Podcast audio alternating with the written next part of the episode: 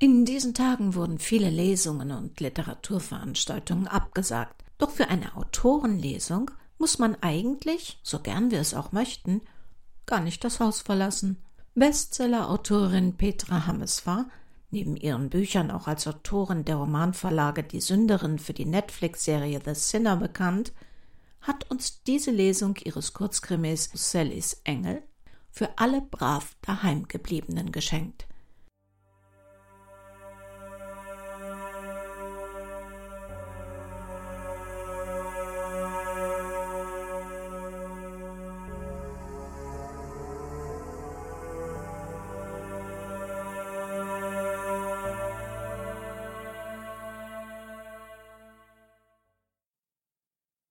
Sallys Engel. Vor der Hochzeit fand Sam die Sache noch ganz amüsant. Da bezeichnete er Sally nur gelegentlich in zärtlichem Ton als süße kleine Schlafmütze. Er fand es reizend und überaus anregend, ihr Appartement zu betreten und sie auf der Couch liegend vorzufinden. Manchmal saß sie auch am Tisch, beide Arme auf der Platte verschränkt, den Kopf darauf gebettet, verloren für Gott und die Welt, versunken in dem, womit sie ihre Zeit verbrachte, dem Schlaf. Lag sie auf der Couch, streifte Sam in sehnsuchtsvoller Aufwallung jede Hemmung mit der Jeans ab, vergaß fürs Erste den knurrenden Magen und die vom Betonstaub träge Zunge, er legte sich einfach dazu. Wie gesagt, zu dieser Zeit fand Sam die Sache noch ganz amüsant. Das änderte sich kurz nach der Trauung.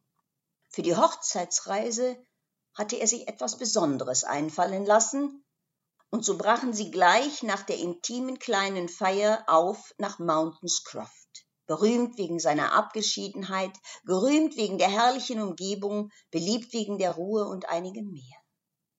An Vikas Tankstelle, wo sie kurz noch einmal Rast machten, erfuhr Sam, dass es da oben einen Bach gab, in dem mehrpfündige Forellen nur auf einen geduldigen Mann warteten, und geduldig war Sam damals ohne jeden Zweifel. Es geschah nach Einbruch der Dunkelheit auf der schmalen Passstraße. Heftige Regenfälle an den Vortagen hatten dort für einen Erdrutsch gesorgt. Unvermittelt sah Sam sich im Licht der Scheinwerfer eine Geröll- und Schlammlawine gegenüber. Sally, die sich in Vorfreude auf die Nacht dösend auf dem Nebensitz regelte, fuhr bei seinem Fluch erschrocken auf. Wortlos deutete Sam hinaus, presste im Zorn Lippen und Zähne aufeinander. Endstation, knurrte er als Sally verständnislos das schwarzbraune Hindernis betrachtete. Wenden war auf der schmalen Straße unmöglich, an den Rückweg nicht zu denken, und weiter ging es auch nicht. Dabei hatte Sam sich bereits darauf eingestellt, die nächsten Stunden in einem urigen Blockhaus zu verbringen. Darling, schlug Sally vor, warum räumst du den Dreck nicht ein wenig beiseite? Äh, nur so viel, dass wir weiterfahren können. Sam antwortete ihr nicht. Ihre Frage zeugte von einer Dummheit, die ihm die Sprache verschlug. Den Dreck ein wenig beiseite räumen, da schob sich ein solider, massiver Keil vom oberen Hang quer über die Straße zum unteren Hang und Schlamm. Das wusste Sam aus eigener Erfahrung, hatte die üble Angewohnheit nachzurutschen. Dieser hier war noch dazu mit größeren und kleineren Felsbrocken durchsetzt. Ihm stand nicht der Sinn danach, seine Hochzeitsnacht unter Geröllmassen zu verbringen. Aber Darling, hauchte Sally und schmiegte sich an ihn, es wird dir nichts geschehen, verlass dich darauf. Dann erzählte sie ihm diese haarsträubende Geschichte von ihrem Schutzengel, dem sie sich, ihr Leben und ihre Gesundheit seit frühester Jugend anvertraute. Weißt du, Darling, sagte sie, ich habe ihm schon vor einiger Zeit den Auftrag gegeben, auch dich zu beschützen. Natürlich glaubte Sam ihr kein Wort, aber da sie nicht locker ließ, bettelte, schmollte und schließlich damit begann, ihm die Nacht in der Blockhütte eventuell auf einem Bärenfell vor einem flackernden Kamin zu beschreiben, stieg er schließlich zähneknirschend aus, holte die Schaufel aus dem Kofferraum und machte sich an die Arbeit. Während er grub, ließ er das drohend über ihm hängende Lehm-Felsgemisch nicht aus den Augen, aber da rutschte und rollte tatsächlich nichts. Kein einziges Mal musste er sich mit einem raschen Sprung in Sicherheit bringen.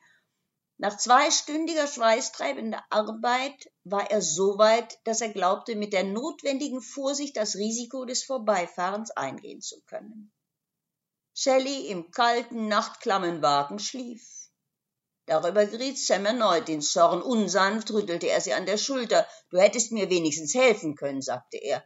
Dann wäre es schneller gegangen. Sally lächelte nur. Ach, Darling, belehrte sie ihn und rieb sich dabei die Augen. Mein Engel kann immer nur einen von uns beiden schützen. So ein Quatsch, brummte Sam und fügte übel gelaut hinzu. Dann sag ihm, er soll schieben, damit wir nicht mittendrin stecken bleiben. Sally lächelte nur zärtlich, und es ging dann wirklich sehr viel besser, als Sam erwartet hatte. Ohne Schwierigkeiten passierten sie die gefährliche Stelle, und den Rest des Wegs legten sie ohne weitere Vorkommnisse zurück. Die beiden Wochen in Mountainscroft versöhnten Sam wieder. Tag um Tag, Stunde um Stunde waren sie beisammen, und wenn sich nachts der Sturm der Gefühle zwischen ihnen gelegt hatte, schliefen sie Haut an Haut ein. Aber dann kam der Alltag. Sam hatte nie einen Hehl daraus gemacht, dass sein Beruf gewisse Gefahren barg. Früh um sechs war er der Erste auf der Baustelle. Er höchstpersönlich inspizierte jedes Gerüst, bevor er seine Männer hinaufschickte. Er und sonst niemand stieg als Erster in Gruben und Schächte, um Verschalungen und Stützen zu überprüfen. Das hatte Sally vom ersten Tag an gewusst und nie ein Wort darüber verloren, und nun schob sie ihre zunehmende Trägheit ausgerechnet dieser Tatsache zu. Wenn Sam morgens das Haus verließ, schlief sie noch. Kam er abends heim, schlief sie immer noch. Dass er sich sein Frühstück selbst zubereiten musste, nahm er hin, dass er sich jedoch abends noch einmal auf den Weg machen musste, um etwas Essbares zu besorgen, dass auf jedem Möbelstück zentimeterdick der Staub lag, dass er seine Hemden und Socken grundsätzlich in der Schmutzwäsche vorfand, das konnte er nicht hinnehmen. Was soll ich denn tun, Darling? jammerte Sally. Ich komm gegen diese Müdigkeit nicht an. Wenn du das Haus verlässt, begleitet er dich und mich lässt er schlafen, damit mir nichts zustößt. Es mag einleuchten, dass Sam bald gar nichts mehr reizend und aufregend fand, was mit Sally zu tun hatte. Ungewaschen, unfrisiert, im Morgenrock zwischen dem Frühstücksgeschirr der letzten drei Tage war sie gewiss nicht das, was er sich unter einer liebevollen Ehefrau vorgestellt hatte.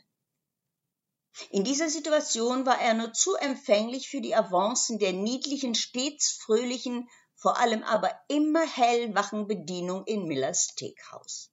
Dort stärkte Sam sich inzwischen regelmäßig abends für den Heimweg. Anfangs beließ er es noch bei einer kräftigen Mahlzeit, dann blieb er ein Viertelstündchen länger, trank ein kühles Bier, schäkerte mit der Kleinen, als er erfuhr, dass sie nur wenig später ebenfalls Feierabend machte, lud er sie mehrfach zu einer kleinen Spazierfahrt ein. Es war eine glückliche und unbeschwerte Zeit für ihn. Sie hieß Crystal.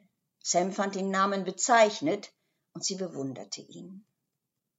In gewisser Weise glich sie Sally. Allerdings war diese Ähnlichkeit rein äußerlich und betraf auch nur die Sally, die Sam bis kurz vor der Hochzeit gekannt hatte. Mit dem ungepflegten, kleinäugigen Trampel, der jetzt in seinem Haus die Tage verschlief, hatte Crystal absolut nichts gemein. Den Entschluss, sich endgültig von Sally zu trennen, fasste Sam gleich nach dem Unfall. Stundenlang hielt er, um atemringend, nur geschützt durch ein paar läppische Bretter, am Boden der Baugrube aus, bis man ihn endlich befreite. Mehr als einmal schloss er in dieser Zeit mit seinem Leben ab, rechnete im Geist durch, wie viele Kubikmeter Sand und Lehm wohl über ihm lagen, die Beine unter Schutt begraben, nur eine Hand frei, gepeinigt von mörderischem Durst, hockte er da, während über ihm, am Rand der Unfallstelle, die Reporter mit sich überschlagenden Stimmen vom Fortgang der Rettungsaktion und von den immensen Schwierigkeiten dabei berichteten. Verletzt worden war Sam nicht, aber fest entschlossen war er. Denn während er in der Grube auf sein Ende wartete, umgeben von Tonnen an Schutt und Erde, während sich nach und nach sämtliche Einwohner der Stadt am Unglücksort einfanden, um zu hoffen, zu beten und zu debattieren, während Crystal sich die Seele aus dem Leib weinte und die Lokalsender viertelstündlich berichteten, saß Sally am Küchentisch und schlief. Und sie schlief auch noch, als Sam kurz nach Mitternacht schmutzig und erschöpft die Küche betrat. Geraume Zeit stand er neben ihr und schaute zu, wie sie allmählich erwachte. Dann berichtete er ihr knapp von den Ereignissen und Sally jubelte, klammerte sich tränenüberströmt an ihn, lobte und pries ihren Schutzengel, der in all den Stunden seine schützende Hand über Sams Kopf gehalten hatte. Da waren ein paar Bretter über meinem Kopf, sagte Sam kalt. Von einer Hand hab ich nichts gesehen. Das verstehst du nicht, Darling, schluchzte Sally. Natürlich hast du seine Hand nicht gesehen. In all den Jahren habe ich selbst nie einen Zipfel seines Gewandes oder eine Flügelspitze gesehen. Er zeigt seine Gegenwart auf andere Art. Du hättest erschlagen werden oder ersticken können. Weißt du das nicht? Und ob ich das weiß? knurrte Sam, ging ins Bad, um den Schmutz loszuwerden. Anschließend verließ er das Haus. Die Nacht verbrachte er in einem gemütlichen, sauberen Appartement, Christels liebevolle Hand sorgte rasch noch für eine warme Mahlzeit, dann lagen sie nebeneinander in einem frisch bezogenen Bett und träumten von einer gemeinsamen Zukunft. Sam plante jede Einzelheit gründlich und ging dabei ganz systematisch vor. Er kündigte seine Arbeit und erzählte von dem Job an der Küste, den man ihm angeboten hatte. Bei den Nachbarn erwähnte er das nette kleine Häuschen, das er bereits angemietet hätte. Er sprach beiläufig davon, dass Sally wohl vorausfahren würde, um es einzurichten. Er packte Koffer, verkaufte Teile des Hausrats und hob im Keller eine Grube von einem halben Meter Breite, einem Meter Tiefe und entsprechender Länge aus, in der Sally zu gegebener Zeit verschwinden sollte. Sally verschlief all diese Vorbereitungen, Crystal dagegen war eingeweiht und nach anfänglichem Gruseln auch mit allem einverstanden. Dann kam der Augenblick, in dem Sam mit einem Hammer zu einem kräftigen Schlag ausholte, und trotz dieses wirklich sehr kräftig geführten Schlags war es für Sally ein sanfter Tod. Sie wurde praktisch nur von einem Schlaf in den anderen befördert. Sam trug sie hinab in den Keller, empfand weder Reue noch Schuldgefühl, eher eine Art tiefer Genugtuung.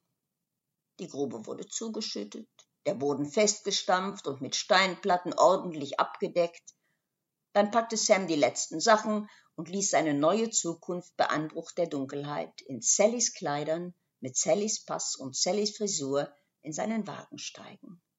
Offiziell hatte die niedliche Bedienung aus Millers Steakhouse schon zwei Wochen zuvor die Stadt verlassen, um ihr Glück an der Ostküste zu suchen. Die erste Hälfte der Nacht fuhr Sam ohne Unterbrechung, und insgeheim amüsierte er sich ein wenig über die simple Art, in der er Sally und ihre himmlischen Mächte ausgetrickst hatte.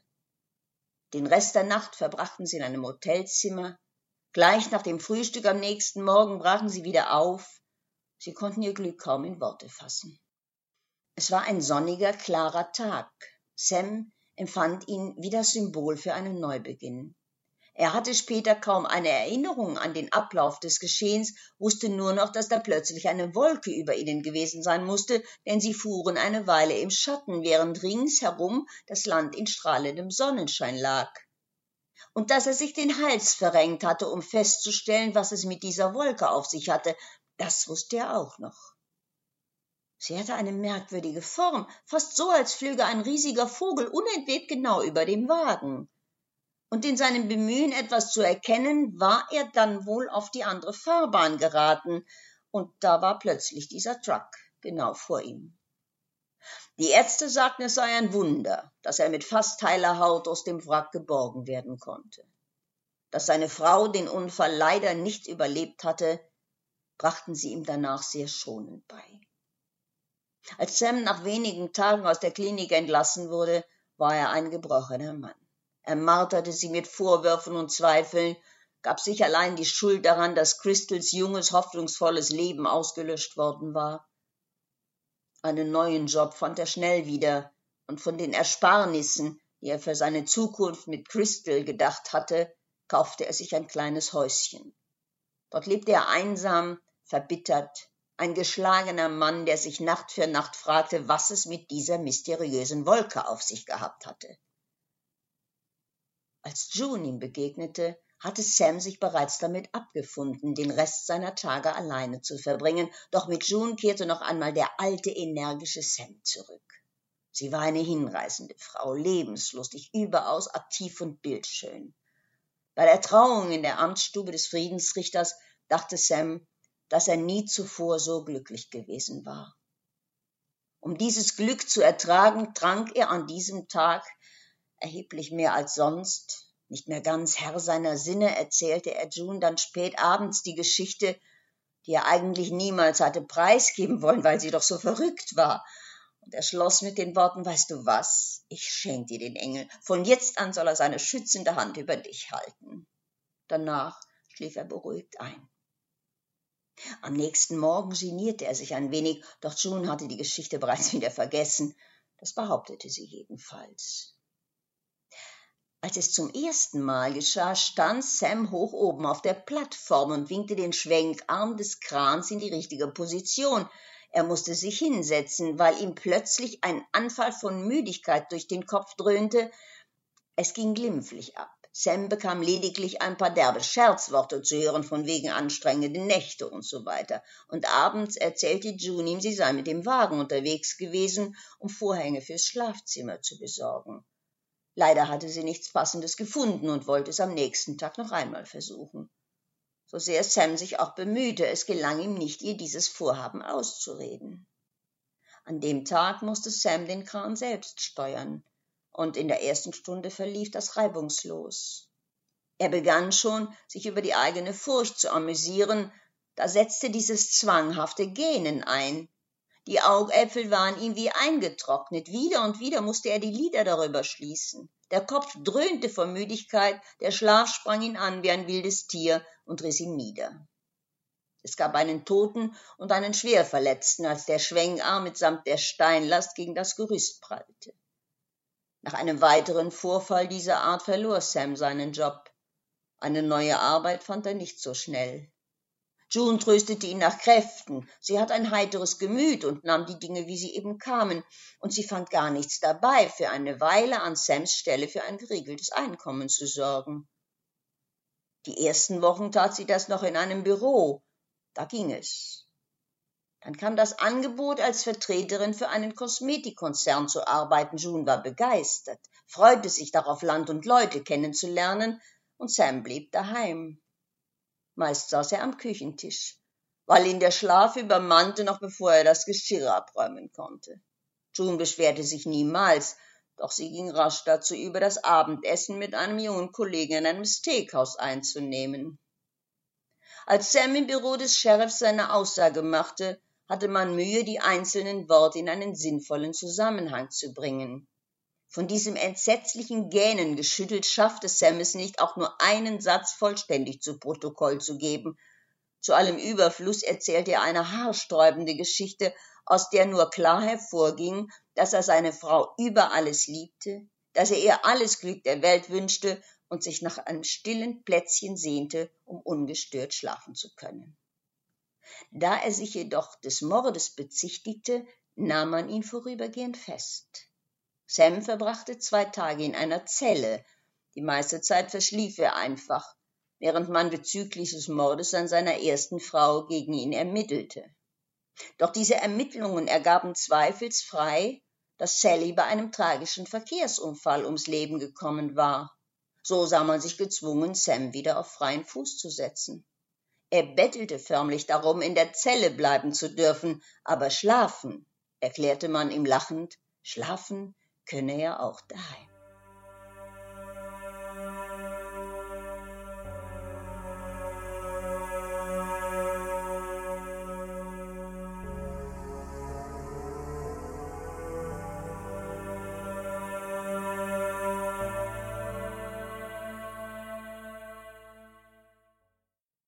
Vielen Dank, liebe Frau Hameswar, und bleiben Sie gesund.